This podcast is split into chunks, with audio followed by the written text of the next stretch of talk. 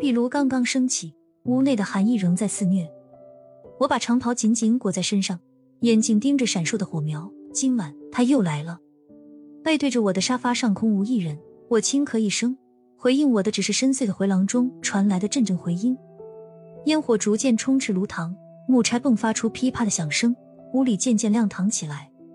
背后传来轻微的声音，我回头一看，他的轮廓正逐渐在沙发上显现，双膝紧并，双手相叠放在大腿上。最后出现的是脸上拘谨的表情，他背对着我，我看不见他，但是长达十几年的梦中会面告诉我，他脸上一定挂着这样的表情。沉默依旧与静谧结伴而行，舞动的城宴下，我的影子在毛质地毯上踌躇。他站起身，眼睛盯着斑驳剥落的墙壁，一动不动，好似一尊雕像。突然，他好像记起了什么，说道：“一如既往，正如当时。”我回答着，似乎是一个口令。每晚的对话，永远是同样的开头，总是这样。我对每一个遇到的人说这样的一段话，却从来没有人能对上他的前半句。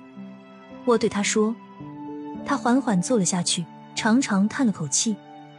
总是这样，当我从梦中醒来，我就会忘记这个房间，忘记所有的推心置腹，忘记了你。一丝寒意掠过我的全身，被子正从我身上滑落。我一步步靠近火堆，直到火舌快要舔到我的大腿。有时候，我感觉自己像是金属做的，身体里总有一块是冷冰冰的，像是缺了点什么。或许缺点暖。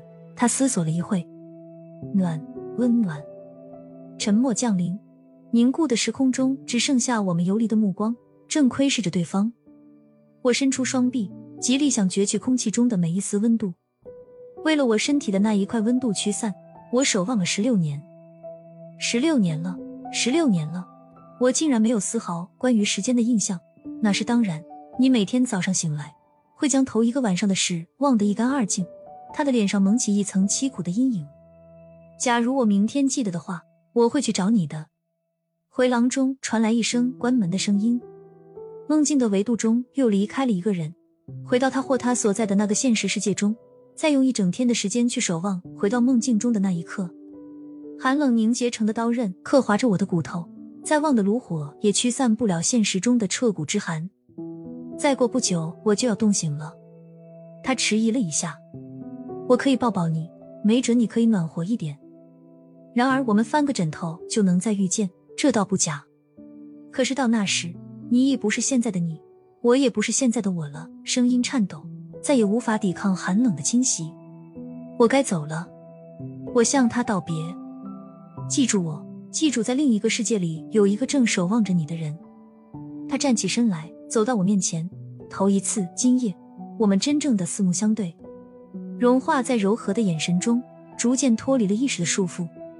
我身体上的每一个细胞向空中散去，然后再被一种不可抗拒的力量打碎成分子。曾经属于我的一切在空气中迷失，我突然意识到了什么，意识到了为什么他总是能在醒来的一瞬间将我忘得干干净净。我想对他说话，想大声哭喊，想告诉他如何才能结束这种永恒的守望，想告诉他我们只不过是在梦境中的梦境里做梦，在回廊中的回廊里徘徊，但我却不能发出任何声响，存在着声带的地方只剩下了一团虚空。我们在时间里迷了路，我们为失去了的世界哭泣。他将我拥入怀中，壁炉中只剩下了灰烬，寒冷的肆虐从未停息。我捡起掉落的被子，任凭冰冷的泪在脸颊上凝结。同一个房间，剩下同一个人，呐喊化作低语，枕上泪流成河。我又开始了新一天的守望。